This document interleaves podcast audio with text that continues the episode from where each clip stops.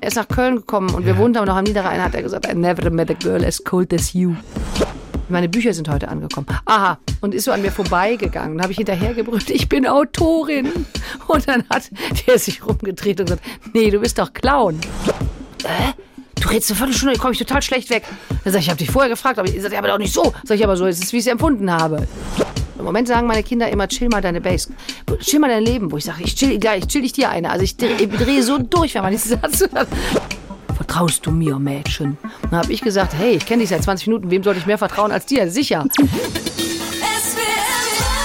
Talk mit Tees. Mirja Bös ist eine der lustigsten Frauen in Deutschland. Komikerin im Fernsehen, aber auch auf der Bühne natürlich. Mehrfach hat sie den Deutschen Comedypreis gewonnen. Sie kann singen, ob im Musical oder wie damals als Möhre am Ballermann. Jetzt hat sie ein Buch geschrieben über Essen. Also das, was man essen kann. All das Essen, das sie durch ihr Leben begleitet hat. In Deutschland, aber auch da draußen in der Welt im Urlaub. So viele Erinnerungen, die sie mit Essen verbindet. Und all diese Geschichten hat sie jetzt aufgeschrieben. Es ist nicht alles Met, was glänzt. So, herzlich willkommen. Hallo. Was hast du gefrühstückt heute? Ich habe heute tatsächlich noch nichts gefrühstückt. Hier so, jetzt ist schon die Stimmung Oh, schon nee. komplett am Boden. Ne? Ja, aber das, als Autorin von Es ist nicht alles Met, was glänzt, Mhm. wirst du damit natürlich total unauthentisch. Natürlich, ich habe aber hier neben mir im Studio liegt noch eingepackt ein Mettbrötchen, liegt ja da. Das ist dann das Erste, was ich heute zu mir nehmen werde. Und das ist gut. Und ich hatte gedacht, oh, du hast bestimmt schon eine Frikadelle gefrühstückt oder irgendwie sowas. Ich bin ja, ja, nee, noch nicht. oh. Du bist ja auch mit dem Auto gerade gekommen, also so, so auf der Autobahn. Und ich bin sehr froh, dass alles pünktlich war Mhm. und, und dass ihr nicht an irgendeiner Leitplanke halten musstet. Nee, wir sind, äh, Wie so oft in deinem Leben. Das stimmt. Ich, also, aber, ich Aber- bin ja nicht selber gefahren. Wenn ich selber fahre, Ja. dann halte ich ja sehr oft an, weil ich Ja. keinen Sprit mehr habe. Aber wenn ich gefahren werde, ist es meistens safe. Damals mit deinem Vater bist du ja auch nicht selber Immer. gefahren. Mein Vater ist immer liegen geblieben. Sowas macht man doch eigentlich nur einmal. Dann ist man so traumatisiert, alleine schon, weil es ja Strafe kostet. Eigentlich. Mittlerweile, früher war das aber noch nicht so. Ach, früher war das nicht. Nee. Dass, dass, man, dass es einem nicht noch einmal passiert. Aber es ist wirklich mehrfach passiert. Das ist das. Geile. Das ist bei uns in der Familie ist es einfach ständig passiert auf den Urlaubsreisen. Und meine Mutter hat dann schon stoisch einfach Strickzeug rausgeholt und gesagt, so, ja, dann läuft er halt wieder ne, mit seinem Kanister rum. Und ähm, ich habe das auch. Und es ist auch ein richtiger Defekt. Also so richtig, wenn ich auch mit der Band unterwegs bin im Tourbus und die sagen, oh, ey, wir müssen tanken. Wo ich sage, hä, wir haben doch 50 Kilometer, warum sollen wir denn jetzt tanken?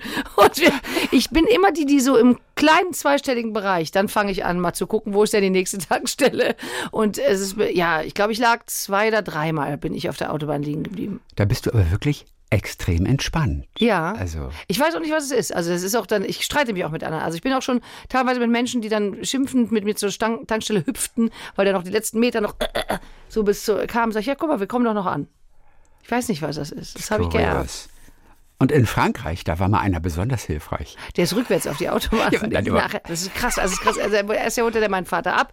Und das war ja schon ein gewohntes Bild für uns mittlerweile, als dann mal irgendwie Freunde mit waren. "Oh, Jetzt fährt er mit den fremden Leuten mit. Wir so, ja, das macht er aber jeden Urlaub so. Und dann hat der Franzose den rückwärts auch wieder zum Auto über die Autobahn Seitenstreifen. Du auch denkst, heute, aus heutiger Sicht, ich meine, es waren die 80er, ne? da war man auch Ja, unangeschnallt, saß man hinten mit Plümo drin, lag kreuz und quer und der kam rückwärts wieder zurückgefahren. Aber selbst für die 80er war das wirklich krass. Also reden wir von 200 Metern? Nein, von 200 Metern nicht. Mhm. Ein sind schon bisschen. wahrscheinlich- Also ich glaube, wir reden auch nicht von 20 Kilometern, Gut, aber es war schon, man konnte die Ausfahrt nicht sehen. Man sah auf einmal nur jemand rückwärts auf uns zufahren. Dann bin ich ja beruhigt. Hm. Warum hat Matt eigentlich so ein schlechtes Image?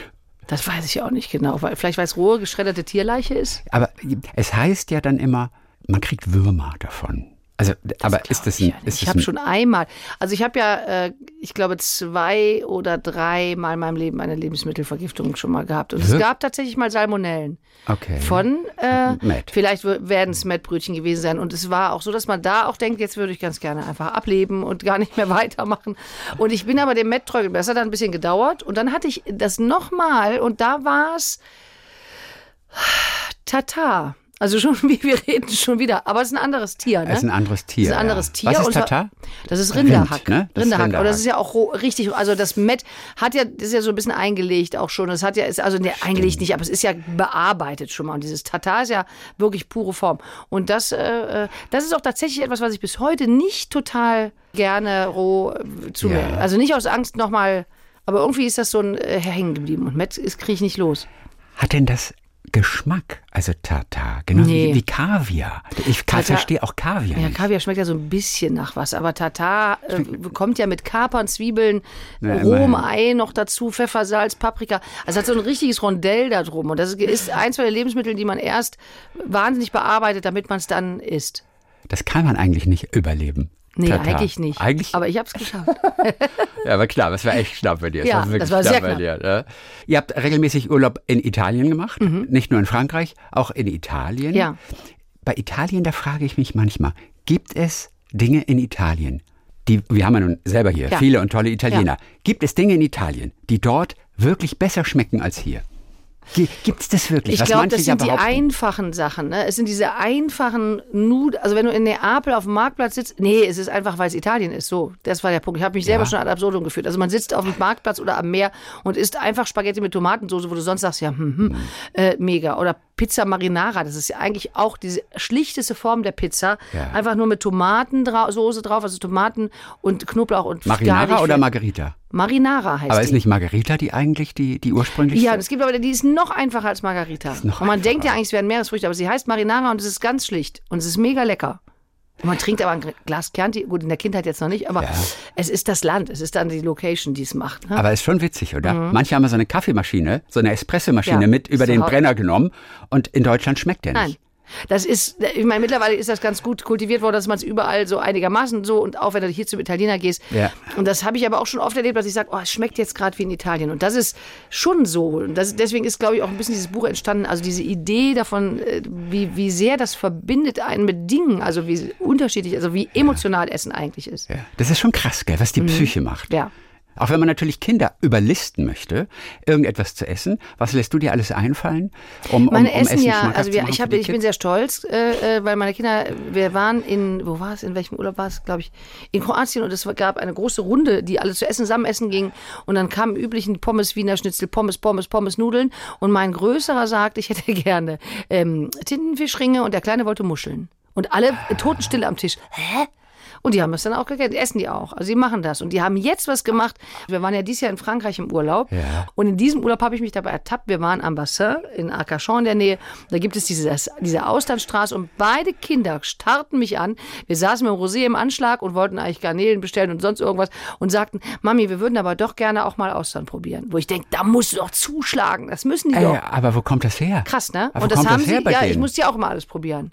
Also die machen sogar freiwillig. Die bei fragen war's- schon, die die betteln fragen. schon drum. Aber das, wir, die geringste Menge waren sechs Austern und meine Kinder haben natürlich jeder nur eine verdrückt fürs Erste. Mhm. Der Kleine hat auch nicht den Geschmack gefunden. Der Große hat tatsächlich am nächsten Tag wieder welche gegessen. Und ich musste dann den Rest. Und da braucht man viel Vinaigrette, viel Zitrone und viel Rosé.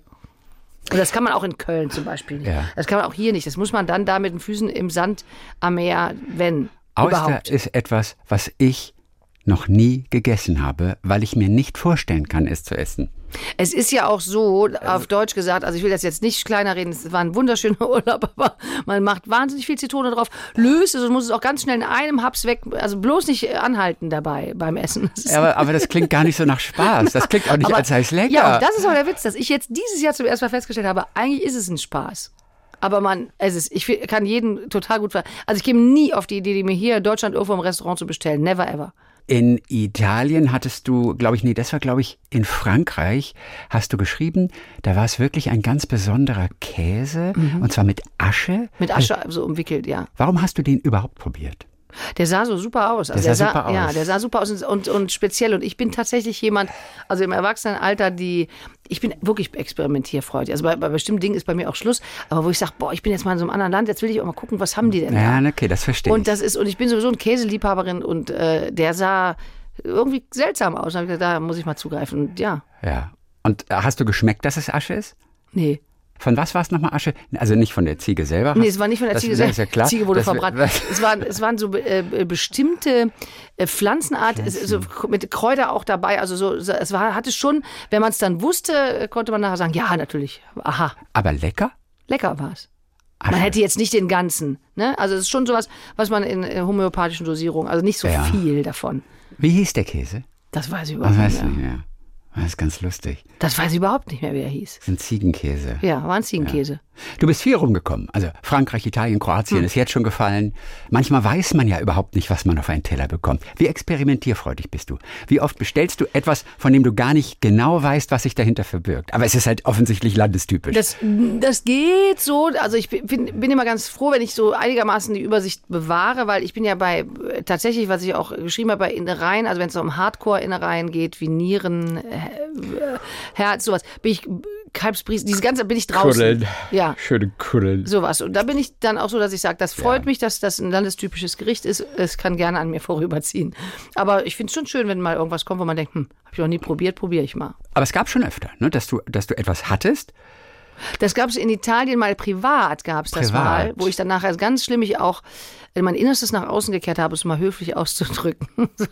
ich war sehr verliebt in Francesco, hieß der. Und Oh, der, Francesco. Ne, und war südlich von Rom und ich durfte ihn besuchen und äh, da hatte die Mutter was gekocht und es sah aus wie Innereien mit Innereien und Innereiensoße. Und ich habe es aber todesmutig und ich hatte ja eh schon so viel gegessen, weil die Italiener, die italienischen Familien, die haben ja eine, ich, es ist so krass, wie viel die essen.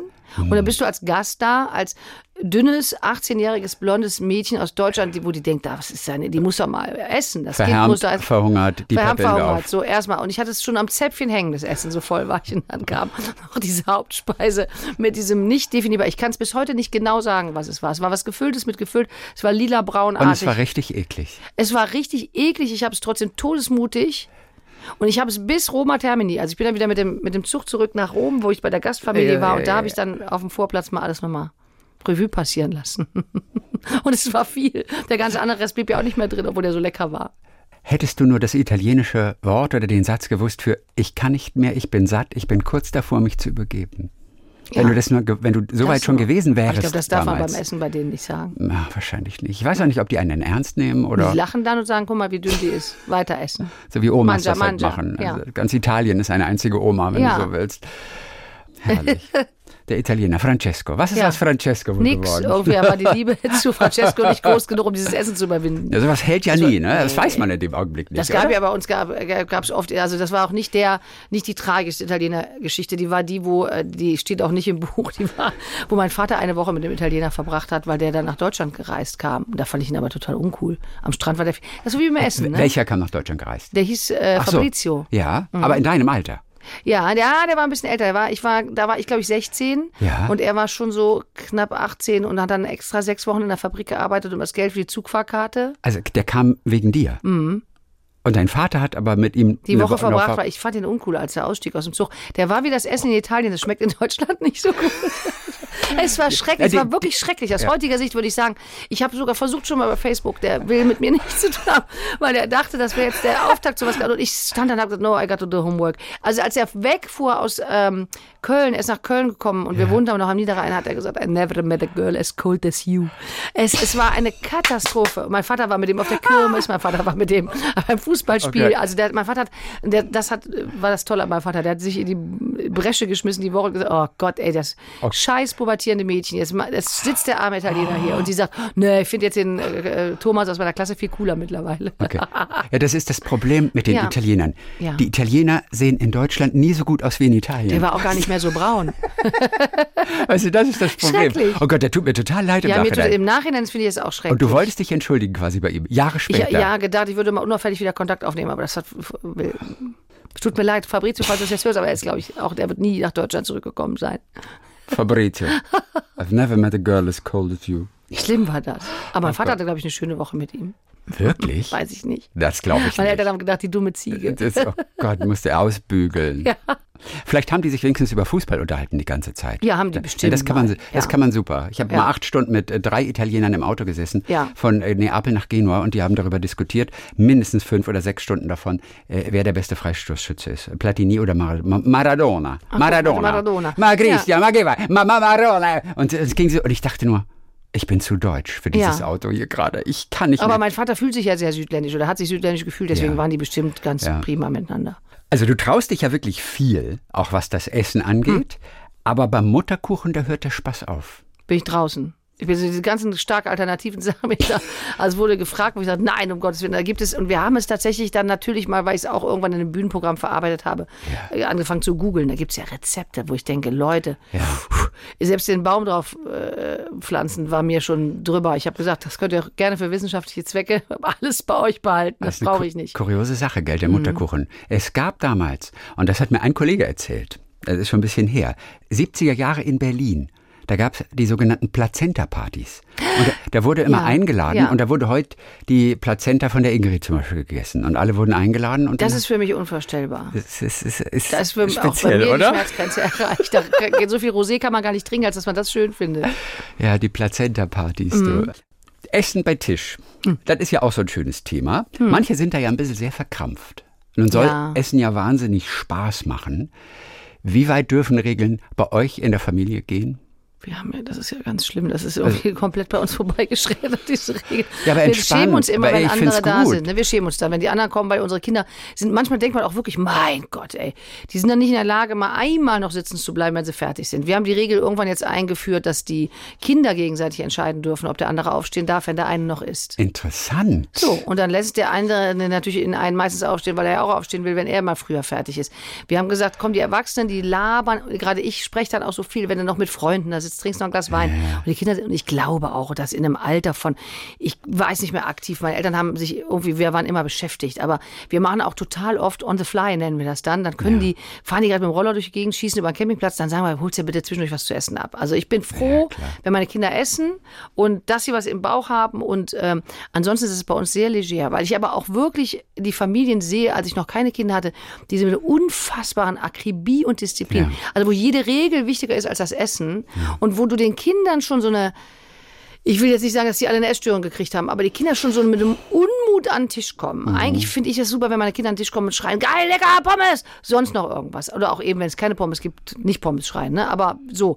Und meine Kinder sind tatsächlich in der Lage, auch zum, zwischendurch zu mir zu sagen, Mami, du hast aber wirklich sehr lecker gekocht. Oh, das ist Kann ich toll. aufstehen. Aber dann wollen sie irgendwas. Da wollen sie aufstehen. Also dann wollen sie halt aufstehen. Mama, das war sehr satt. lecker. Kann Ja. ich aufstehen. Das hat mein größerer Sohn, als er ganz klein war, mir gesagt, schmeckt dir das? Mmm, möchtest du noch was? Nee.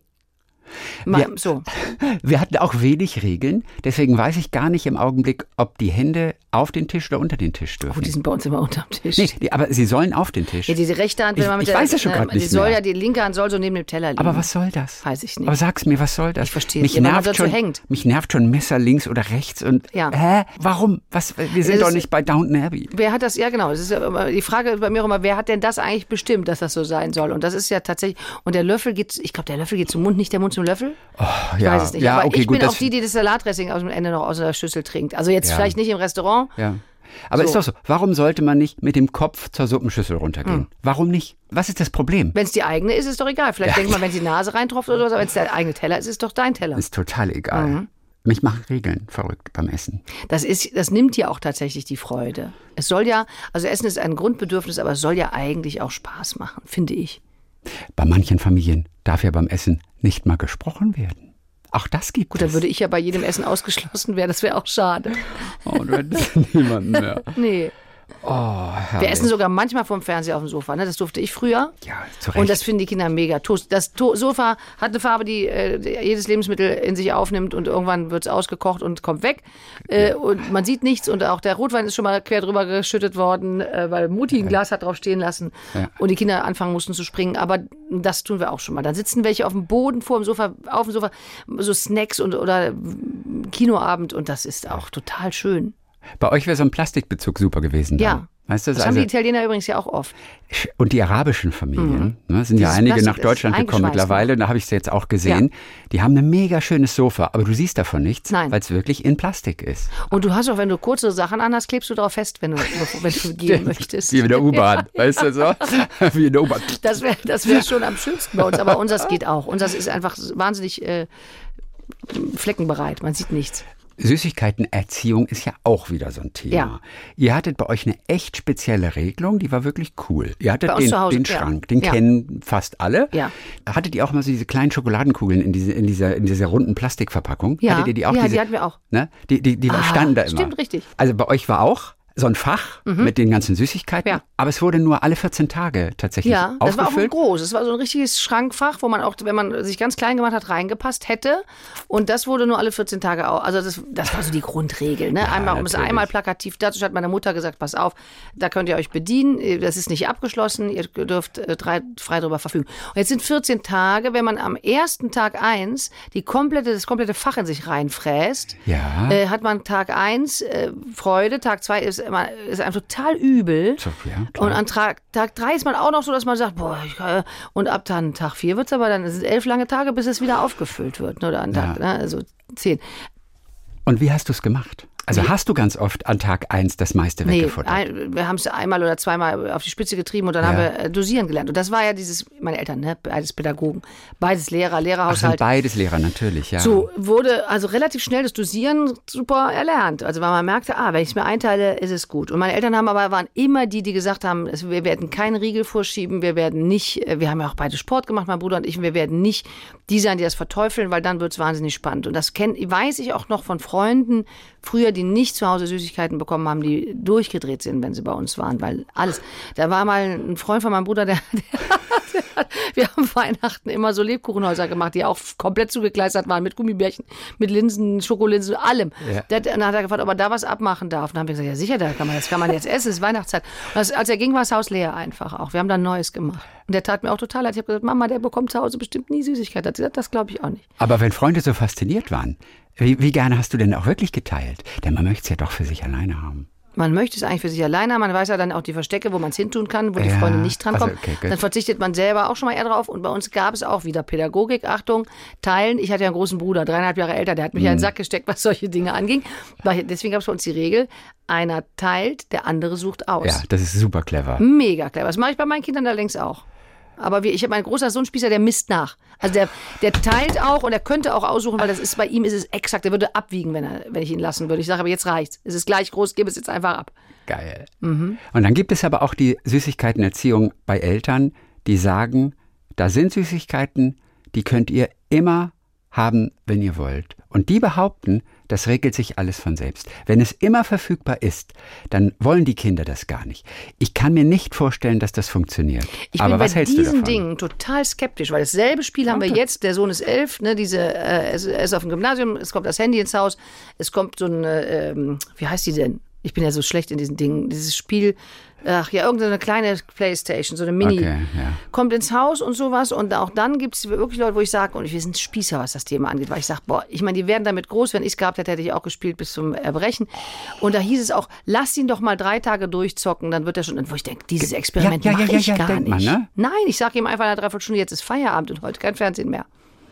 So. Da sind wir knallhart. Und das ist so ein Ding, weil ich da auch immer denke, es geht so um persönliche, es geht ja um die Gesundheit dann ein bisschen, ne? Also es ist auf jeden Fall die Nummer sicher, so, Ja. so wie du es warst. Ja, aber du kannst ja auch sagen, lässt ihn drei Tage durchspielen und der denkt danach, wie geil ist das denn? Das mache ich jetzt immer. Da Ja. ist der, der, der, der ganze Schuss nach hinten losgegangen. Nach drei Tagen ist der schon abhängig. Ja.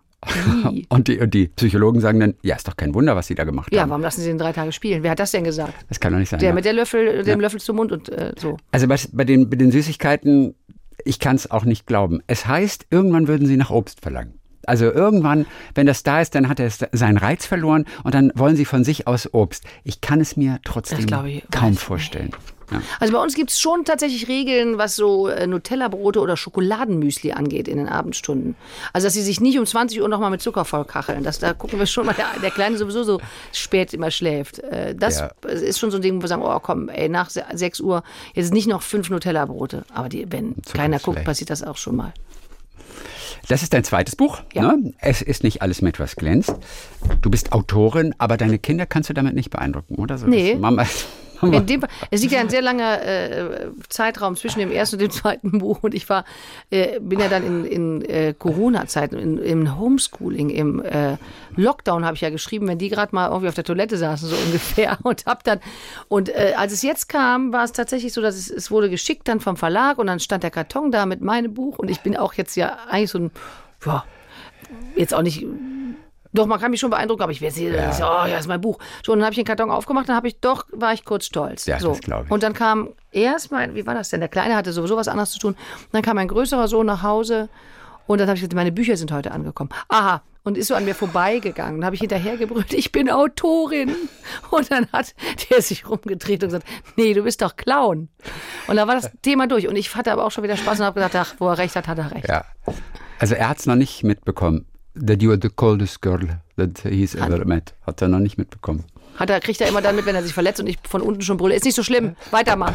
Oh, das kann man nicht machen, das darf man nicht machen, weil du weißt ja nicht, ob es schlimm ist. Nee, das hat er mich Das darfst mir auch schon vorgeworfen. Ich mache das immer. Das darfst du nicht machen, da kriegt er einen Schaden von. Ja, aber meistens ist es ja gar nicht so schlimm.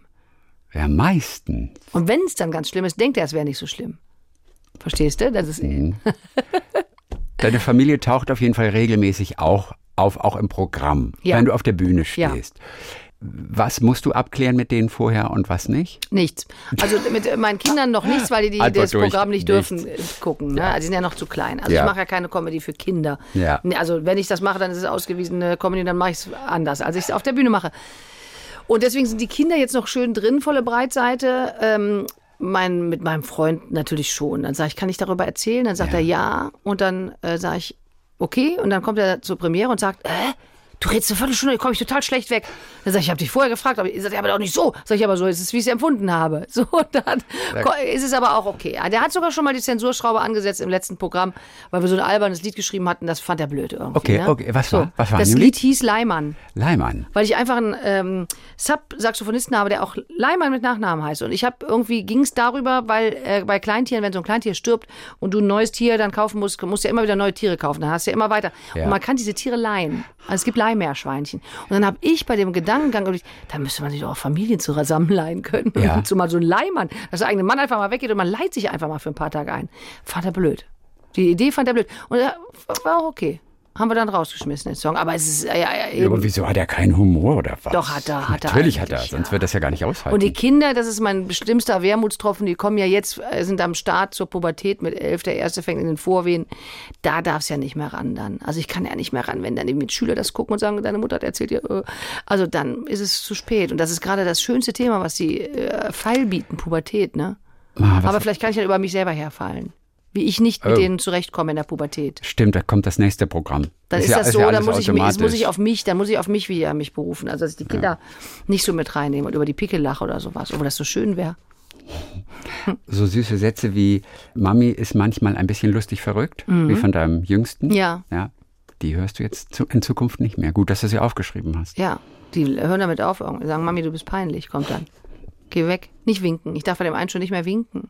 Ich, ich finde es mega peinlich, dass es denen peinlich ist, sag ich dir ganz ehrlich. Mhm. Weil, was ist denn daran peinlich? Verstehe ich auch. Aber Ja, mir war, uns war es früher auch peinlich, oder? Mir war eigentlich, also ich kann mich nicht erinnern, dass mir irgendetwas peinlich war von meinen Eltern. Ich kann Obwohl mich ich nicht ich, erinnern. Nee, bei mir war es auch so, dass ich eher dran hing. Wieso ja. peinlich? Ja. Ey, Warum ist es peinlich? Also, Die sagen auch nicht bei, also noch sagen die nicht bei, es kommt doch. Im Moment sagen meine Kinder immer, chill mal deine Base. Dann drehe ich richtig durch. Da drehe ich richtig. Und das soll ja genau das Gegenteil bewirken. Ma, ey Mann, chill mal. Chill mal dein Leben. Wo ich sage, ich chill gleich, chill ich dir eine. Also ich drehe, ich drehe so durch, wenn man diesen Satz hört. Das sagen die immer. Und der Große hat, jetzt ist es natürlich auch so, wir haben, wenn man an der Haustür die Kinder Tschüss sagt, kann man ganz schnell ins Wohnzimmer rennen und vom Esszimmerfenster aus dann noch winken. So, Ja. das mache ich bei dem Kleinen. Ich mache aber auch immer Quatsch, habe dann alberne Hüte an, habe mir auf dem Weg noch schnell eine Brille angezogen, irgendein Schwachsinn hinterm Fenster. Das findet der Große im sechsten Schuljahr jetzt, wenn er mit seinem Kumpel zur Schule fährt, total unangenehm, wenn seine Mutter mit irgendeinem Sepia-Hut am Fenster rumspringt. Kann ich sogar ein Stück weit verstehen. Jetzt stehe ich immer nur noch da. Er weiß genau, es sind immer die Augenwinkel, weil er weiß ganz genau, die Alte steht trotzdem da. Ich stehe auch da, mache Grimassen. Hinterm Vorhang dann. also, wenn man dann, du kannst es ja auf Video aufzeichnen und die dann später zeigen. Ja, zur- schicken zur jemand Strafe. Handy. Also, wenn man von der Mama vor allen seinen Freunden abgeknutscht wird, dick Ja, nur, verstehe ja, ich ja. ja. Aber alles darüber hinaus oder darunter kann ich nicht nachvollziehen. Nee, weiß man auch nicht, warum. Kinder. Ja. Dass wir da Rücksicht nehmen auf unsere Kinder, ist vielleicht ein großer Fehler. Ich höre damit morgen auf. Also, bitte, sofort wieder Hüte und alles Mögliche. Ja. Und meinetwegen auch die Knutscher zum Abschied. Was soll's? Den haben wir heimlich immer gemacht. Bei meinem Größeren, als er anfing, das nicht mehr zu wollen, vor, vor der Schule, habe ich gesagt, guck mal, wir, können wir um die Ecke packen? Weil ich finde es doch so schön, dich nochmal in den Arm zu nehmen. Dann hat er gesagt, ja, okay, dann packen wir um die Ecke. Dann haben wir mal um die Ecke gepackt, uns kurz gedrückt und dann ist er losgezockelt. Eigentlich wollen sie es ja doch. Ja, Weißt du, eigentlich wollen sie es ja doch. könntest du nicht zugeben. Ich bin ja auch so ein Frikadellen-Fan. Ne? Hm. Also ich liebe ja auch Buletten, Frikadellen und was auch immer. Wie, gibt, Fleischpflanzerl, Gibt Bremsklötze. Bremsklötze. Ist das aus dem Ruhrgebiet, Bremsklötze oder? oder ich glaube schon, das ist ist schon Rheinland, ja. Aber Brems, ich habe noch nie einen Bremsklotz gesehen, der diese Form hat. Nee, das macht eigentlich nicht, weil überhaupt gar keinen nein, Sinn. Aber es hört sich schön schlimm an. Ja. Ich finde auf jeden Fall einen Trick von dir sehr gut, dass niemand anders die Buletten möchte. Mit den Ähm, Rosinen drin. Rosinen rein und Minze, Koriander. Koriander. Mega Lecker, ja. Idee. Wenn das keiner mehr essen will, dann ist Ja. der Hammer. Das ist genau der Trick, wie man sich das Essen selber bewahren kann. Ich muss nicht mehr teilen. Ja, da gibt es immer zwei Bleche auch. Also wenn wir sie, oder äh, gibt es immer zwei Teller, dann weiß man aber schon, die Kinder essen auch gern Buletten. Ja, sag mal, äh, ich war auch ganz erstaunt äh, zu lesen. Ich weiß gar nicht, was, wann du das erste Mal in Erscheinung getreten bist. Das war wahrscheinlich die Möhre-Zeit auf Mallorca, oder? Das ja, war so vielleicht sogar vorher, Vorher noch sogar bei den noch? fabulösen Thekenschlachten. Die waren sogar noch Die vorher. waren vor Möhre noch, genau. Da war das das erste Mal, das waren wir bei Samstagnacht sogar mal, einmal als Gast. Und dann haben wir so diverse kleine Formate mal mit, also jetzt nicht, es, wir hatten aber auch einen Top-Ten-Hit in Österreich, hier durch Toni Polster, den Fußballer. Aber es war, und war bei Viva lief, damals gab es noch Viva und Ja, Videos, stimmt. lief ein Video, ne? aber das war, ich stieß ja zu dieser Formation dazu. Also das, wo mein, ich ein bisschen, das war schon, glaube ich, Möhre. Ja. Wie kamst du denn zu den fabulösen Thekenschlampen?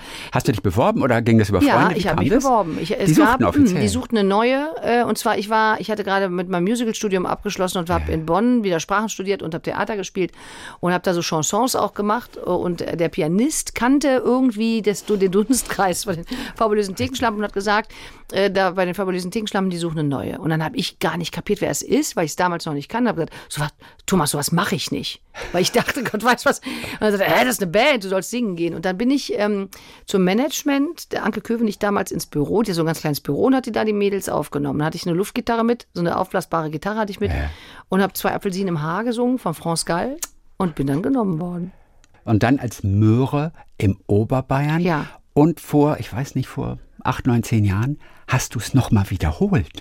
20 Jahre später. Mhm. Ja. Oder wie viel, wie viel später? Ja, schon. Wie war das? Das Wiederholen oder das erste Mal? Also war es viel anders als das erste Mal? Ja. Okay, äh, das erste Mal. Das erste Mal war, äh, das war ja die, die Idee von der Plattenfirma, wir schicken jetzt mal eine Frau an Ballermann. Und äh, dann wurde ich da einfach hingeschubst. Und dann, ich, dann war ich im Bierkönig, das weiß ich noch, da sind 4000 Leute, 4.500 Leute in so einem Biergarten. Und dann äh, wurde ich auf die Bühne gehievt, einfach so draufgestellt, auf so einen Tisch gestellt. Und dann ging das Playback an und dann sangen aber auf irgendwann alle nur noch Hey Baby. Und ich habe dann auch irgendwann Hey Baby gesungen, weil es viel lauter war als mein eigenes Playback. Und habe in so eine Plastikmöhre gesungen und äh, dann hat der DJ, und der war es schuld, war es eigentlich Chris Marlow, man muss ihm eine Lanze brechen. Er war damals der Verteiler-DJ auf Mallorca, der alles bestückt hat mit den Liedern. Und der hat dann mich vom Tisch runtergehoben und gesagt, vertraust du mir, Mädchen? Dann habe ich gesagt, hey, ich kenne dich seit 20 Minuten, wem sollte ich mehr vertrauen als dir? Sicher. äh, sagt er, dann gib mir zwei Wochen und dann kommst du wieder. Ja. Und dann sind wir nach Hause geflogen. Und dann bin ich zwei Wochen später zugegebenermaßen mit so ein bisschen mulmigen Gefühl. Und dann ist egal, mit welchem dicken Zeh ich irgendeinen Laden auf der Insel betrat, alle gröllten 20 Zentimeter. Die Mädchen hatten sich schon Zöpfe gemacht auf der Insel. Es war krass. Aber wie hat er es gemacht? Ja, der spielt das einfach alle zehn Minuten gespielt und die Leute sind angeheitert und äh, akzeptieren das. Er fand den Song toll. Okay, und irgendwann kam dann die, die den Song singt, in echt. Und Ja, damit hat er, durch. in 14 Tagen hatte der dir einen Ja, Namen gemacht. ja. Wie krass. Krass, ne? Der Typ hatte voll die Macht. Der hat voll die Macht. Ja, das ist Macht der Haupt-DJ, der so verteilt hat und der dann, wenn er die Lieder so oft spielt, gehen die ans Ohr. So ist das. Der Mensch ist ja einfach gestrickt. Ich, äh, mir muss er auch viele Lieder fünfmal vorspielen, finde ich die schön. Also ich bin deshalb auch so interessiert, weil ich könnte da nicht hin. Also Hm. so an, an Ballermann und, und äh, wie heißt das? O- Ober, Oberbayern. Ober, Oberbayern und so. Ja. Also ich, Bierkönig und so. Ich, ich könnte das jetzt gar nicht.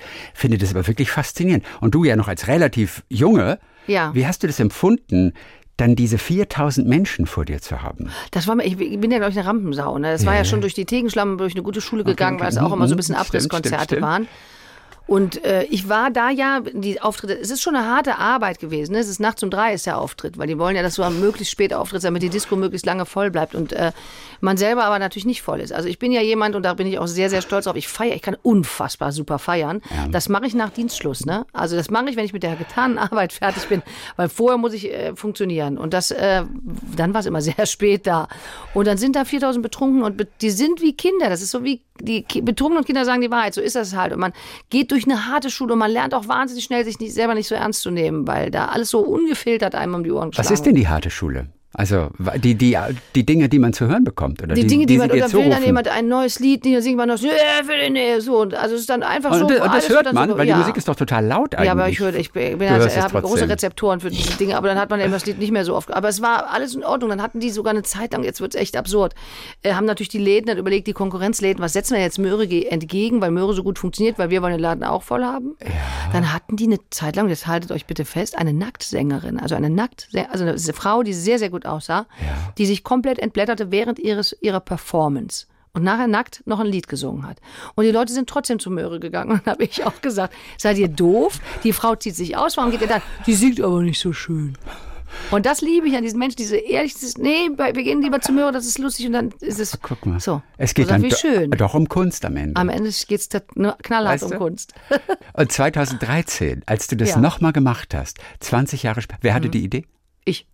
Oh. Es war, glaube ich, sogar 14 erst. Es war meine Band, die jetzt mit mir unterwegs sind, die Honky Donkeys. Alles teilweise aus dem Jazzbereich und sonst noch woher. Da hatte ich diesen äh, verhärmten Gedanken, die Mutti zeigt euch jetzt mal, wie hart sie früher gearbeitet hat. Und dann, also das konnten nicht alle, weil auch ein paar in der Formation dabei sind, die sagen, wir sind dafür nicht, wir können, schaffen das nicht. Und der harte Kern flog mit.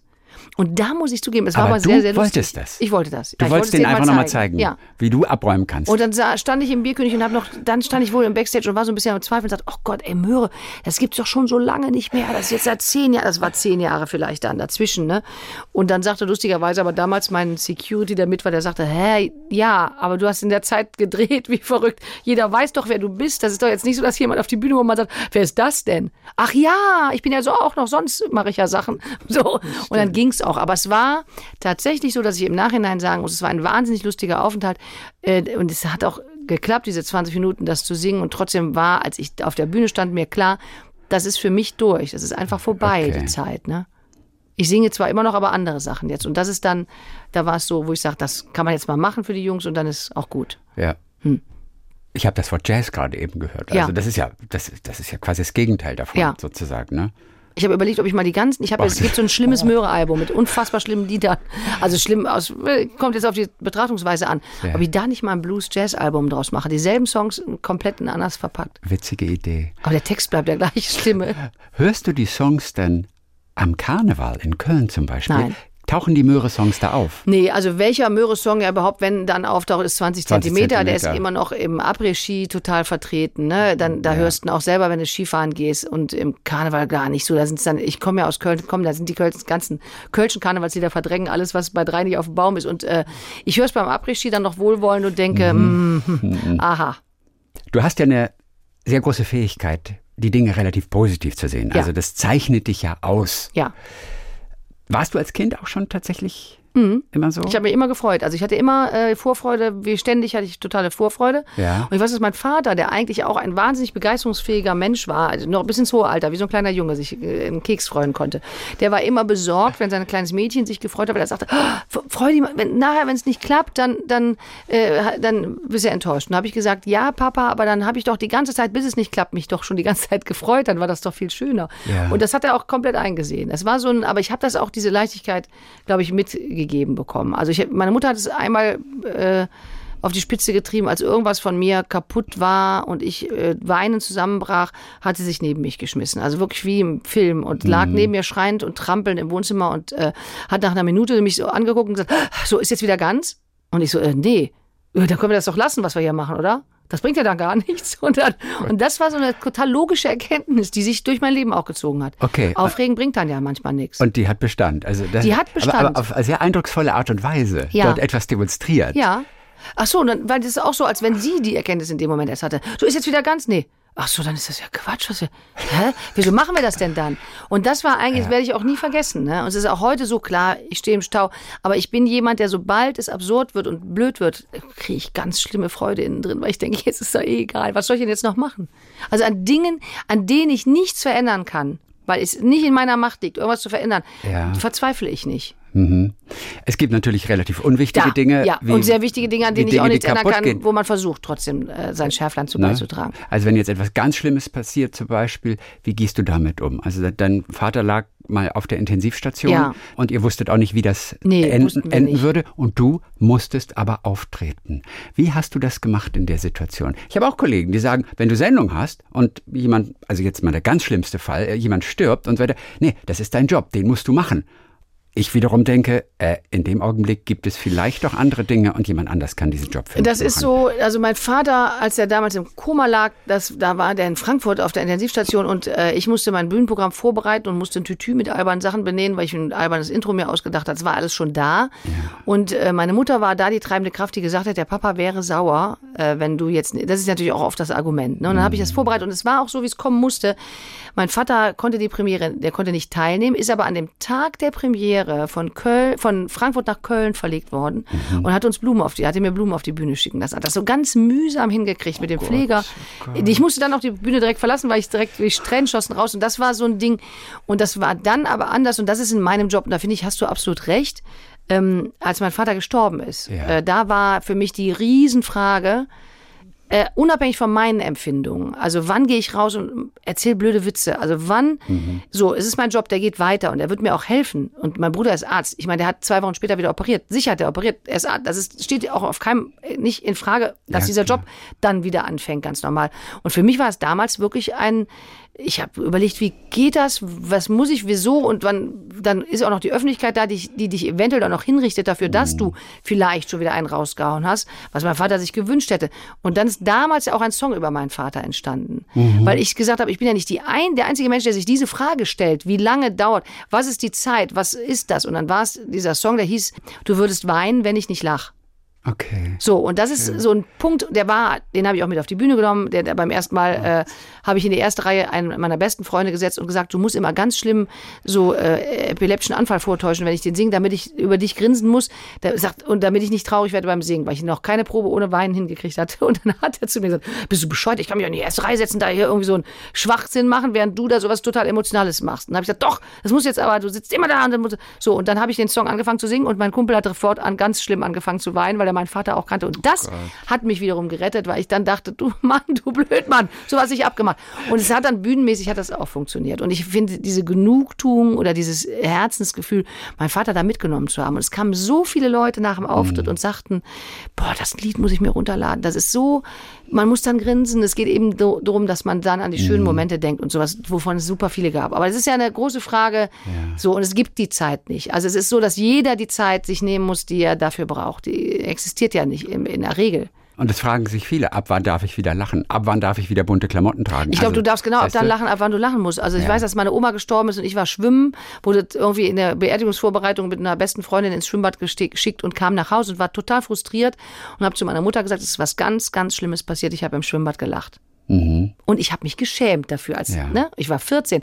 Und meine Mutter hat gesagt, das ist doch total super. Und die Oma würde mitlachen. Mhm. Und das ist so dieses Ding. Ne? Und das war, und wir haben das tatsächlich gehabt, dann auch, als mein Vater beerdigt wurde, habe ich auf dem Kaffee danach zu meiner Mutter gesagt, komm, wir gehen zu dem Friseur und ich lasse mir die Haare ganz abschneiden. Das ist ja bei Frauen im Leben so, wenn was passiert. Und dann sind wir zum Friseur gegangen. Wir sind, glaube ich, auch vor den allerletzten Gästen schon gegangen und haben mir eine Kurzhaarfrisur verpasst und meine Mutter saß, und es ist eine Kleinstadt aus, vom Niederrhein, und meine Mutter hat von hinten geguckt und sagte, das steht ja ausgesprochen gut, der Papa fand kurze Haare bei Frauen ja total scheiße. Und dann haben wir einen Lachkrampf hoch 10 gekriegt und die Friseurin hat auch gedacht, oh Gott, die sind total irre.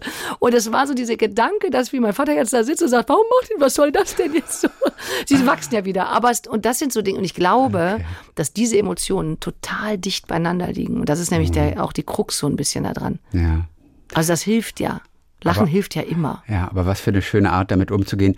Auch, dass du einen Song schreiben konntest. Ja. Das ist ja Verarbeitung pur. Das Ja. können natürlich die meisten nicht so, ne? Nee. Und es war auch so, dass man denkt, es wäre Fräulein, wenn du denkst, nur du schreibst den Song, hast damit alles getan. Aber es war, ich war auch im Friedhof und habe es leise. Ich bin keine Friedhofgängerin. Ich finde, der ist ja überall, wo ich bin. Ja. Äh, und habe aber da ganz kurz mal angestimmt und gesagt, ja, ich habe einen Song, der und du gehst jetzt eigentlich mit auf die Bühne und das ist total cool. Und dann sage ich auch, habe auch immer zu Beginn gesagt, mein Vater sitzt jetzt von oben, guckt von oben zu, der sitzt zwischen Heinz Erhardt und Loriot, Ja. weil die fand er super. Da sitzt er jetzt auf der Wolke und guckt zu und weiß jetzt, oh, jetzt kommt mein Lied. Und was ist passiert, als du es gesungen hast vor dem Grab? Es gibt doch dann irgendwelche Zeichen. Irgendwann setzt sich eine kleine Fliege oder eine Biene oder sowas auf den Arm und man denkt, okay, das ist jetzt eine Botschaft.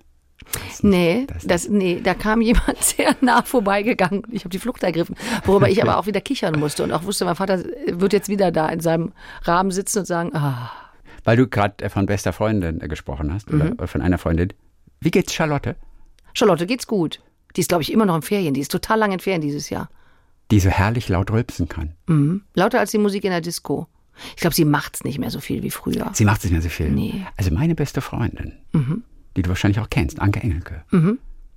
die rülpst wie keine zweite. Das kann ich mir und, bei Anke auch total und gut vorstellen. Und die macht das auch heute noch ja. und ist in starker Konkurrenz zu meiner eigenen Schwester. Ich habe zwei Frauen in meinem Umfeld, die, ganz toll die irre rülpsen können. Aber und bei Anke, das ist genau wie bei Charlotte. Die Anke ist ja auch so eine zierliche Person, wo man sich fragt, wo kommt denn dieser Resonanzboden her? Ich bin, sag ihr, ich bin stolz dass sie, dass sie das auch so kann. Herr Bös, hm. meine kulinarische Reise durchs Leben hast du geschrieben, es ist nicht alles mit was glänzt. Ja. Da geht es wirklich um all das Essen in deinem Leben. Mhm. Eine deiner absoluten Spezialitäten ist äh, Kartoffelpüree. Ja. Auch. Auch. Äh, gefeiert von deinen eigenen Kindern. Wie machst du es? Ist da irgendeine kleine spezielle Sache noch drin? Nee, es ist ja tatsächlich, wenn ich es jetzt ganz erbärmlich sage, ist es die Schere, die silberne Tüte. Nur Butter. die. Du ma nee, so. ich mache auch anderen. Okay, du machst auch Den anderen. anderen. Also es ist Unterschied. Es kommt auf die Zeit an. Ne? Und, ich, und der, unter uns gesagt, brauchen wir dann nicht äh, die Tütennummer geht bei den Kindern in dem Alter immer. Aber ja. es kommt bei mir ein ganz kleines bisschen, wenn die nicht gucken, kommt ein bisschen Muskat noch mit dran. Das hat mein Vater auch immer gemacht. Und ein Schuss Sahne. Weißt du, so. Und äh, wenn Zeit genug da ist und Kartoffeln noch da waren vom Abend vorher oder sowas, dann werden die auch gestampft. Und der ist auch unter uns wiederum gesagt, wenn aus Erwachsenensicht, der selbstgemachte schmeckt nochmal eine Ecke besser. Aber es ist erstaunlich, wie gut der aus der Plastiktüte funkt, äh, wie der schmeckt. Ja. Der schmeckt mega. Ja, der schmeckt. Da gibt es ja mittlerweile drei oder vier verschiedene Sor Sorten. Der festere, der lockere, da gibt's, wo du denkst, hä, was gibt's denn da für Unterschiede? Kommt doch auf die Milchmenge an, ob der locker oder fester ist. Aber der schmeckt erstaunlich gut. Das muss man ganz einfach sagen. Und wann wurde der erfunden? In den 60ern vielleicht? Bestimmt schon. Ich, oder 50er schon? Aber ich stelle mir vor, als der zum ersten Mal auf den Markt gekommen ist, was das für eine Revolution gewesen ja, sein muss eigentlich, ich glaube, es oder? gab ganz viele, die die Nase gerümpft haben, hoch 10, was soll das denn jetzt? Instant Kartoffelpüree. Und es war aber dann, in den 50er wird es so schön passen, wo die Frauen ja auch so gestresst waren, wenn der Mann von der Arbeit schlecht gelaunt war und die immer noch das Essen am Tisch mit der Schürze. Frauengoldzeiten, ne, wo die Frauen noch äh, jeden ja. Tag zehn Likörchen getrunken haben, damit sie noch freundlich zu ihrem Mann waren. Und das war die Zeit der, der Tüten äh, äh, vielleicht. Ja. So, ja, dann äh, Dankeschön, dass du vorbeigekommen Sehr bist. Sehr gerne. Geht's auch bald wieder in dein Restaurant? Denn das Interessante ist ja auch, du hast ja seit knapp zehn Jahren, bist ja, ja Teilinhaberin eines Restaurants in Essen. Mhm. Die Villa Vue Richtig. heißt sie. Und du bist ab und zu selbst mal Ab da. und zu bin ich selber Wie da. oft bist du wirklich Nicht da? mehr so oft. Ne? Es ist jetzt natürlich durch die letzten zweieinhalb Jahre, die Ja, wir okay, hinter uns, ist so- Katastrophe. so- so. Vorher war ich so äh, regelmäßig, aber wir haben ganz von Anfang an gesagt, bitte lass uns keine Promi-Bumsbude draus machen. Die Ja. davon ab. Die Leute sollen lecker essen, da gute Laune, die alle sollen freundlich Also sein. nicht zu gutes Essen. Weil sonst kommen wieder die Promis. Dann wird's wieder so ein Nee, Szene. kein Schickimicki-Laden. Ne? Kein Schickimicki-Laden. Das war so eine, äh, es ist so für Menschen wie du und ich ist das Restaurant. Und, äh, Mit Nutella-Brot steht mit auch auf der Nutella-Brot Karte. steht auf der Karte. Man kann auch kegeln. Wie oft wird das bestellt? Regelmäßig? Weil da denkt man doch, das kann ich mir doch wirklich zu Hause Nee, machen. ich glaube, das wird leider nicht regelmäßig bestellt, Okay. weil die Eltern immer sagen, ja, das können wir. Das, genau die Eltern Ja, sind. natürlich. Jetzt das, aber im Nutella-Brot in einem Restaurant auf dem Teller, vielleicht noch mit irgendeinem Schnickschnack an der Seite, das ist doch mega. Ich und fand die Idee Und dann toll. für 12,90 Euro. ich esse es, wenn ich dahin gehe, das nächste Mal wieder. So. Wirklich? Ich war schon überrascht vorhin, als du gesagt hast, dass du in Italien Spaghetti mit Tomatensauce bestellst. Wo ich immer denke, wenn ich irgendwo essen gehe, ich könnte nie Spaghetti Tomatensauce bestellen. Ich hätte immer das Gefühl, das kriege ich doch zu Hause auch so ganz gut hin. Aber so andere feine Soßen, ich weiß nicht, wenn es eine coole Sahnesoße ist, so noch Pilze drin. Aber du bestellst in Italien Auch schon mal Spaghetti wirklich- mit Tomatensauce. Das finde ich ganz erstaunlich. Und ich, es kann ja mega. Und dann, dann merkst du erst, was es für unfassbare Unterschiede bei der Tomatensauce geben kann. ah, okay. Mein Kleiner kocht auch das. Der kocht das übrigens. Der Kleine, mein Kleiner sagt, soll ich heute kochen? Und dann gibt's meistens, aber dann schnibbelt er auch Zwiebeln, schneidet Kräuter. Der ist dann so richtig in. Danach muss man Cool. die Küche komplett wegschmeißen, aber ist nicht schlimm. Wo hat er das gelernt? In der Schule oder im Kindergarten? Also ich selber beigebracht. Nein. Also abgeguckt bei uns, ne? Voll Weil, gut. Ja, finde ich mega. Und die waren letztens das erste Mal mal ein paar Stunden alleine, äh, tagsüber. Und dann gab es die Diskussion, wo ich dachte, was sind das für Kinder? Dass der Große zu dem Kleinen sagte, weißt du was, wir fahren mit der Bahn, fahren wir zum Einkaufscenter, dann essen wir dazu zwei Sushi. Weißt du? Das war die Überlegung. Und dann sagte der Kleine, oder ich gehe einkaufen und koche uns was. Und ich stand daneben und dachte, wie geil seid ihr denn? Wie ist er? Elf oder was? Der Kleine ist neun, der Große elf. Elf. Ja. Das ist krass. Du hast, du hast da Wonder Boys. Naja, das ist jetzt ein guter Auszug von denen. Es gibt auch viele andere äh, Geschichten. Oh Gott. Deine Mitarbeiter und Kollegen, die sehen das aber gar nicht immer so gerne, wenn du da bist. Oder du sorgst manchmal für ein bisschen Unruhe. Ja, ich weiß, ich kann das, das Restaurant ist ja auch relativ groß, Ja. hat viele Tische und ich will ja dann auch unbedingt mit bedienen und da hänge an der Kaffeemaschine rum oder am Kuchenbuffet und dann ist es jedes Mal, kommt alles falsch und dann, weil ich immer noch nicht weiß, wo Tisch 32, ich kann das mir einfach nicht merken, ich muss dann immer suchen und brüll dann auch schon mal durcheinander. Dann sind die froh, wenn ich wieder weg bin. Aber du willst dann helfen. Es ist Ich nicht so, dass helfen. du musst, Nee, weil nee, du gerade da bist. Du willst dann auch helfen. Ja. Weil es auch irgendwie Spaß bringt. das springt, es ist wie großer Kaufmannsladen. Ja. So wie Richie Müller, der Schauspieler, der hat ja äh, in, in, nach Bayern, äh, ich weiß nicht, ob er geheiratet hat, aber seine Lebensgefährtin hat ja so eine Art Café und ich glaube, jeden zweiten Sonntag bedient er damit. Das macht ja Richie auch Müller, Spaß. das ist halt ganz, so, ganz süß ist das, ganz toll. es ist dann, glaube ich, total toll, wenn du nicht verantwortlich dafür bist, weil Gastronomie ist schon, okay. glaube ich, ein sehr anstrengender Job. Ne? Und dann ist man aber ja nur so Gastgeber, pseudomäßig und kann Ja. da kurz mal durchwirbeln und ist dann wieder weg. Du hast aber deine Mitarbeiter noch nicht überzeugen können von der Idee des Fettfondue abends. Nee, ah ja, doch Fondue. Du, du bist ja sogar krass. Du hast sogar Fondue alleine mal gegessen, Ja. schon einmal für dich. Nur ganz alleine. Ganz alleine. Aber wie verzweifelt musst du gewesen sein an dem Tag? Nee, ich war, ich war unheimlich stolz. Ich war aber auch zwar ge- gedacht, hm, hm. ich habe ganz viele Fotos auch gemacht, wie ich auf, ich sitze auf dem Boden vor der Sofagarnitur, der, das Fondue-Ding ist auf dem Wohnzimmertisch und ich habe irgendeinen Film noch dabei geguckt und Fondue gegessen und, und einen Rotwein getrunken und dachte, wie geil ist das, ist keiner hier und ich esse Fondue. Ich weiß nicht, warum das so ist. Ich habe ja sogar ein elektrisches Fondue, was mein Freund unromantischerweise mir geschenkt hat, aber eigentlich ist es ein mega Geschenk. Das Ja. kann man ja auch mit unterwegs nehmen. Na klar. Gleich, wenn ich weiterfahre im Auto, flott mal Fondue machen. Also noch kein Fondue im Restaurant und auch kein äh, Buffet-Bingo. Doch, das Bingo-Buffet gibt's. Das gibt es schon. Ja. Ah, das Das hieß das, die Bösche auch Bingo gut. Buffet. Das ist jetzt eben auch lang nicht mehr gewesen, aber es ist das Bösche Bingo Buffet. Da werden auch schlimme Lieder gesungen und alle schunkeln und äh, Männer müssen den Frauen laute Komplimente machen und sowas. Aber die Leute wissen das, wenn sie kommen. Die wissen das. schon. Kindergeburtstag das ist nicht- für Erwachsene. Okay. Ja. Also man bucht quasi das Buffet-Bingo. Richtig. Und wie funktioniert das genau? Das funktioniert so, dass es eben da, ja, sind der ganze Restaurant ist voll, alle kriegen Bingo-Karten, die erwirbt man bei dem Ticketkauf und auch das Buffet erwirbt man auch mit. Und dann äh, ist bei, weiß ich nicht, bei einer ungeraden Zahl gibt's dann für die, den Tisch, die die meisten ungeraden hatten, eine Schnapsrunde und sowas. Also nachher sind immer alle sehr, sehr fröhlich. Wir singen hoch auf dem gelben Wagen und ähnliche Späße. Ich sitze auf so einem Stuhl am Bingorad, also an einem Bingo-Drehding und da gibt's auch ein Glücksrad noch, wo zwischendurch mal was ausgewürfelt wird. Also es passiert die ganze Zeit irgendwelcher Schwachsinn und man kriegt lustige Geschenke am Ende. Was sind das für Geschenke zum Beispiel? Da gab es mal ein Serrano-Bein mit Schweinehalter. Also mit Beinschweinehalter. Ich habe auch einen. Mit so ein. Beinschweinehalter? Wie heißen die denn? Serrano-Beinschweinehalter. Was Der Halter, dieser Holzhalter, wo man das Serrano-Bein drin festbinden kann, damit man mit dem scharfen Messer den Schinken abschneidet. Ich verstehe. das gab es auch schon mal. Hast du die Preise ausgesucht? Ich habe die teilweise mit ausgesucht. Es gibt natürlich auch immer mal Tickets dann für eine Show von mir, für, Ja, ja, äh, so. Aber der Serrano-Beinschwein, wie heißt der denn nun? Serrano-Beinschweinehalter. Ich habe das noch nie gehört. Serrano, ich, das, auch das google ich so ähnlich wie das mit den, ich habe zwei Aufgaben, wenn ich heute nach Hause fahre. Äh, gucken, wann gab es eigentlich das erste Kartoffelpüree aus der Tüte und wie heißt das Ding in echt? Ja, und dann meldest du dich wieder. Ja, Dann Dankeschön für heute. sehr gerne. Es hat sehr viel Spaß gebracht. Ich fand's auch toll. Although you are the coldest girl uh, Fabrizio has ever met. Oh Gott, der Arme. Mega Bös in SWR 3. Bis die Tage wieder. Ja. Talk mit Tees.